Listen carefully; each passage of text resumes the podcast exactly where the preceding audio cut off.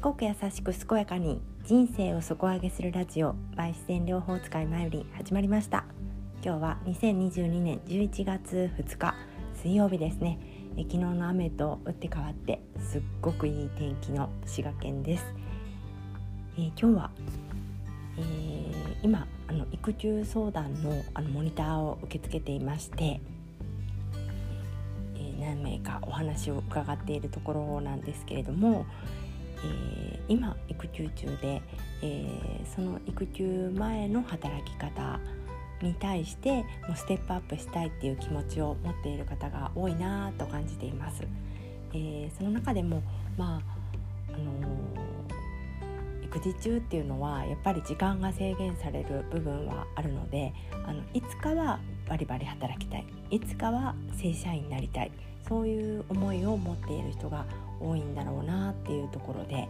えー、そのいつかはいつなのかっていうところとなぜ正社員になりたいのかっていうところをもっともっとあの深く深く、あのー、掘り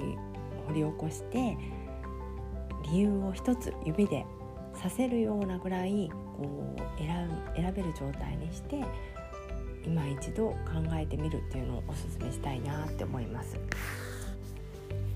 なぜなりたいかっていうところなんですけれどもやっぱり収入が安定してくるとか通にこうパートとかに行くよりは稼げるっていうところが一番大きいかなとは思いますけれどもその働く内容に関してですとかその、え、自分の責任とかその重さとかそういったやりがいとかそういったところを求める人も多いと思います。じゃあそういったやりがいとか収入があれば別に正社員でフルタイムじゃなくてもいいのかっていうところをねまず考えてもらいたいなって思うんですよね。えー、やっぱりね育児っていうのは、まあ、一番短距離走で走らないといけない時は1歳とか2歳とか3歳まで、まあ、どんどんどんどん少し手はかからなくなってきますけれどもやっぱりフルタイムで残業するぐらいの働き方っていうのは子供と一緒にはなかなかやりにくいですね。旦那さんがあのセーブした働き方ができる方でありますとかその他のこうおじいちゃんおばあちゃんとか、えー、いろいろな助けを求めれる人にはまあできるかもしれないですけれども核家族でそんなに頼れるところもなくてっていうところでしたら、まあ、マックスね小学校半ばまではうん7時には出たい学童6時までかな、うん、そういったところとかその、えー、今だったらねバスで迎えに行ってくれる私立の学童とかもありますけれどもその夕食とかも考えてもやっぱり7時ぐらいまでには絶対家に帰っておきたいっていう思うところが本音だと思うんですね。でそれを犠牲にしてまで働きたいのが収入と安定なのかとかそういったところをまず考えてもらってあの収入が満たされるなら時間の短い働き方の方がいいっていう思いがあるならばそれを目指していくのも一つの道だなと思っています。だから道を決めるとやるべきことがしっかりするんだけれどもそのなんとなくぼんやりとしたあの目標を定めているからなかなかこう階段を見つけられなくって、えー、一歩が進まないっていうケースが多いなと感じています。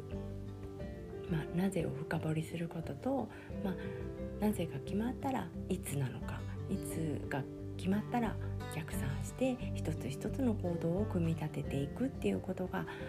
あの迷いなく進みやすい道だなって思っています。まあ、いつっていうのもね案外こうあのぼんやり考えているとえもう動かなあかんやんみたいなね。ちゃんとしっかりとこう何月に何があるとかね。例えばあの来年の4月に復職だったらもう今あの保育園の書類を出さないといけないとかね。そのその前にもう保育園をどんなところがあるか決めなければならないとか。本当に逆算して結構早くスタートしないといけないっていうのはあの関係のことでは特に多いと思います。でいつか正社員にっていうことはそれがいつなのかでいつっていうのがなかなか決められない方が多いと思うんですけれども子どもの手が離れてからっていうのはあのお子さんによって手の離れ方とかはっていうか、まあ、ママが決めるかどうかっていうところだと思うのであの手は離そう離そうというかあの一人で立たそうと思ったら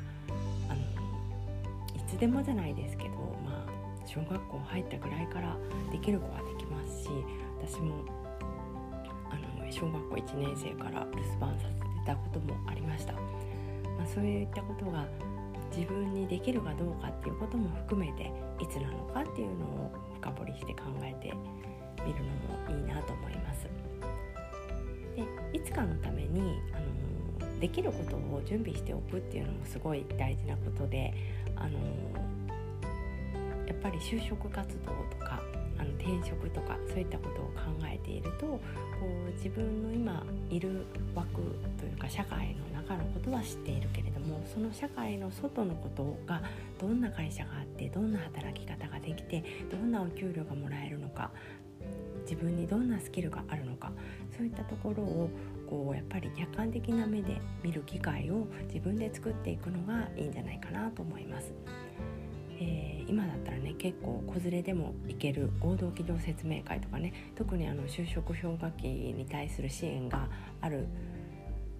ことが多いと思いますので今もね今日ちょうど滋賀県は今日やってますね。あのー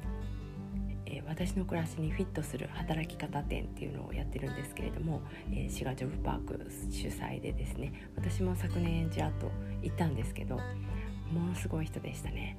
まあ、あの企業さんとお話しすることもあって、まあ、結構採用につながっているっていうところもありますね。で正社員を採用することをこうためらわずしている業界も結構あるのでどういった業界なら正社員を狙いやすいかとかそういったところもあの今だったらねキャリアコンサルタントコンサルティングを無料で受けれるところも結構ありますのでそういった、えー、就職氷河期向けのサービスでありますとか、まあ、公機関のところで受けられることがありますのでそういったキャリアコンサルタントさんとお話をしてみるっていうのもいいと思います。本当にあので働いた後のこともまた考えていく必要があってあのとりあえず働きたいからそんなに条件面はあのマックスいい状態じゃなくても働き始めたっていう方も結構いらっしゃると思うんですね。でそういった方にお伝えしたいのは自分の働きぶりを客観的に見てあのこのお給料と見合っていないと感じたならばやっぱり交渉はしてみるべきだと思います。嫌がられるとかそういうことであの言わない方が本当に日本人日本人だからか他の、ね、国のことをそんなに聞いたことないから分かりませんけど本当に交渉しない方が多いと思います。でやっぱり自分を大事にしてあげてほしいのであの働きぶりなどがあの一致していないなと思ったら文句を言うんじゃなくってねあのお願いベースというかあの自分はこう感じるとそういう伝え方でですね言ってみるのもありだと思いますしその交渉がちょっと難しい自分にはそんな能力はないと思ってしまうこともあるならばやっぱり交渉するための武器を身につけるあの、まあ、資格でありますとかスキルそういった経験いろんなところをですねあの子連れでもできるお子様が家にいてもできるそこに関してはね勉強とかスキルアップボランティアとかもありますしねそういうことはあのお子様がいてもできるのでその育休中に武器を身につけるっていうのを一番おすすめしたいなと思います。まあ、ビジョンとしてねあのいつか何になりたいっていうところを深掘りするのがまず一つとそのいつか何になりたいのために育休中にスキルアップの、えー、武器を身につける学びですね。学びとか経験を得るためのこう動く力をですね、うん、お子さんと一緒に身につけていけたら